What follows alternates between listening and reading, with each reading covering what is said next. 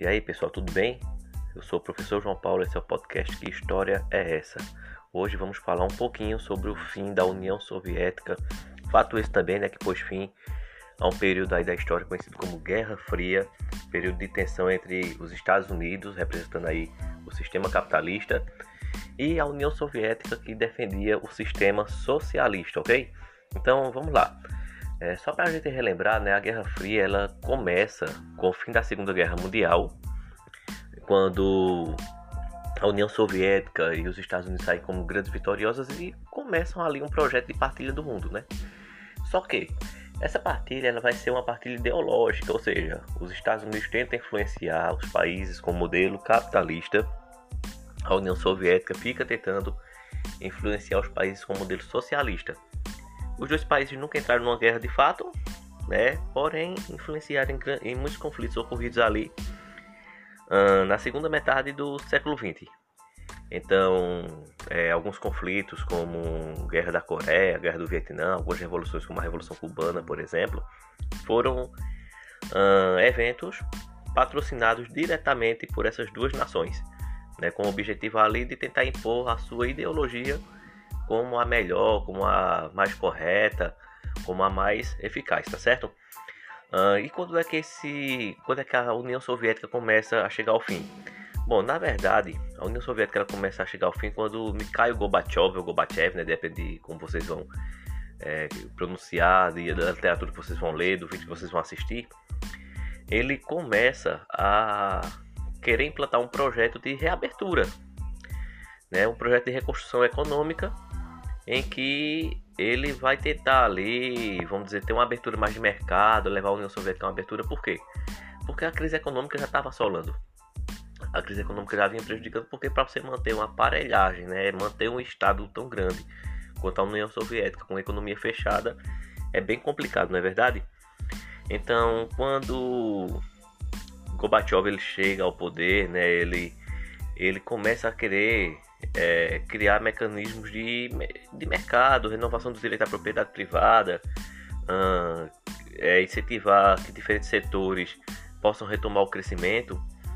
E os objetivos dessa, desse plano, né, chamado de perestroika, era justamente reduzir os monopólios estatais, descentralizar as decisões empresariais e criar setores comerciais, industriais e de serviço nas mãos de proprietários privados inclusive proprietários privados estrangeiros. Né? Vamos lembrar que a União Soviética era fechada para investimentos estrangeiros, tá certo? Uh, dando continuidade, pessoal, a Glasnost, né, ou transparência política, ela vai ocorrer junto com a implantação da perestroika com o objetivo de mudar a mentalidade, acabar com a burocracia e criar uma política geral para realizar reformas, tá certo? Uh, vai ter aí também a questão de uma de incentivar ao fim a perseguição a dissidentes políticos, avançar a liberação, a liberalização cultural, liberação de obras proibidas, né, que o regime socialista soviético ele vetou, né, um monte de obras aí, então voltar a reabrir isso aí e também, né, a liberdade de imprensa, os jornais, as emissoras de rádio e TV para abrir espaço para as críticas, né? Então a gente pode definir nessa crise do socialismo da seguinte maneira. Uh, Gorbachev ele vai assumir, ou Gorbachev, né, como queiram dizer, vai assumir a União Soviética né, na década de 80, vai implantar a perestroika né, com o objetivo de reestruturação, reduzir investimentos na indústria bélica, por exemplo, reduzir o tráfico de armamentos, uh, retirar tropas do Afeganistão. Além disso, é, outro motivo né, que vai levar essa crise vai ser que algumas nações que faziam parte da União Soviética vão declarar sua independência, né? A Letônia, a Lituânia, a Estônia vão declarar suas independências. E também um outro motivo que vai levar à crise do socialismo vai ser justamente a abertura né, da economia soviética para o capital mundial. Isso vai levar com que em 1991 haja a desintegração da União Soviética, né, que vai voltar a ser Rússia, né, a bandeira russa vai voltar a tremular. E com relação a Glasnost, né, ela vai levar diretamente à queda do muro de Berlim e à reunificação da Alemanha, né, fatores que vocês já estudaram uh, lá no assunto da Guerra Fria, e também vai incentivar tanto a democratização da União Soviética quanto o pluripartidarismo, né, ou seja, o, o surgimento de novos partidos, tá certo? Então, essa esse momento vai por fim aí a 46 anos de história, né, da Guerra Fria, em que Estados Unidos e União Soviética tentavam ali é, influenciar ideológica e politicamente o mundo, tá certo?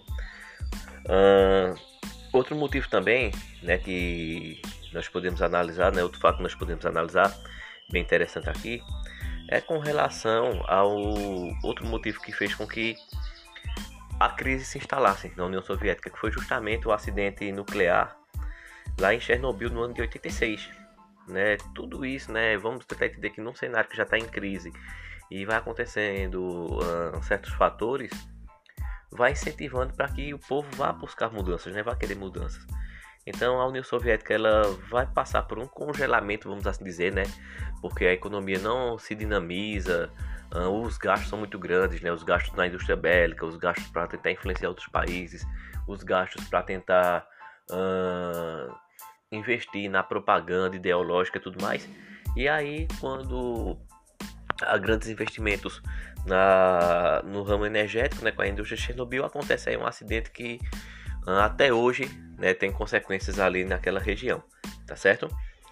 Bom, gente, uh, já encaminhando aqui para o final, né, fato muito importante aí do desse período é justamente a queda do muro de Berlim, né, o muro que separava a cidade de Berlim em Alemanha Oriental, né, governada ali com características soviéticas, e a Alemanha Ocidental com características uh, norte-americanas, características capitalistas, né? É, esse fato vai ocorrer em novembro de 1989, tá certo? E assim, ele vai ser importante por quê? Porque ele vai se dar a partir de uma manifestação, né, de jovens que saem nas ruas com ferramentas, marretas para demolir o muro que separava a cidade. No primeiro momento, pessoal, é, havia, logicamente, né, os engenheiros foram lá para projetar, para derrubar o muro, só que a galera não quis esperar, não. Né, já fazia muito tempo que aquele muro estava separando né, famílias, separando amigos, né, então eles quiseram ir lá e por fim por conta própria, né? E hoje, se você tiver dinheiro, aí você pode entrar na internet e comprar um pedaço do muro de Berlim, né? Porque muita gente recolheu naquela época para transformar em souvenir, né? Transformar aquilo ali em lembrancinhas, tá certo? Essa queda do muro de Berlim ela marca o fim da União da Guerra Fria, desculpa, e a extinção da bipolaridade mundial, né? Ou seja, o mundo não mais passaria né, por aquela disputa ideológica entre socialismo, capitalismo, socialismo, capitalismo. Uh, a União Soviética não resistiu por muito tempo, né? Então esse fato foi em 89. A União Soviética, Soviética ela termina em 91. Uh, e um fato aí muito importante, né? Quando a queda da União Soviética, a Rússia, né, a bandeira russa, ela volta a tremular ali na União Soviética, em suas embaixadas, né, enfim, é colocado fim né, a esse período de, que nós chamamos de Guerra Fria e como foi analisado por alguns jornalistas da época, a Revolução Russa, né, de 1917, ela termina nesse período aí de 1991, ok? Bom, gente, isso aqui foi um resumão, tá certo? Bem, ah, bem é, aprofundado mesmo a respeito aí da Guerra Fria, né? Do fim da Guerra Fria, do fim da União Soviética. Espero que vocês tenham gostado e sempre que puderem estejam compartilhando nosso podcast. Valeu, até a próxima.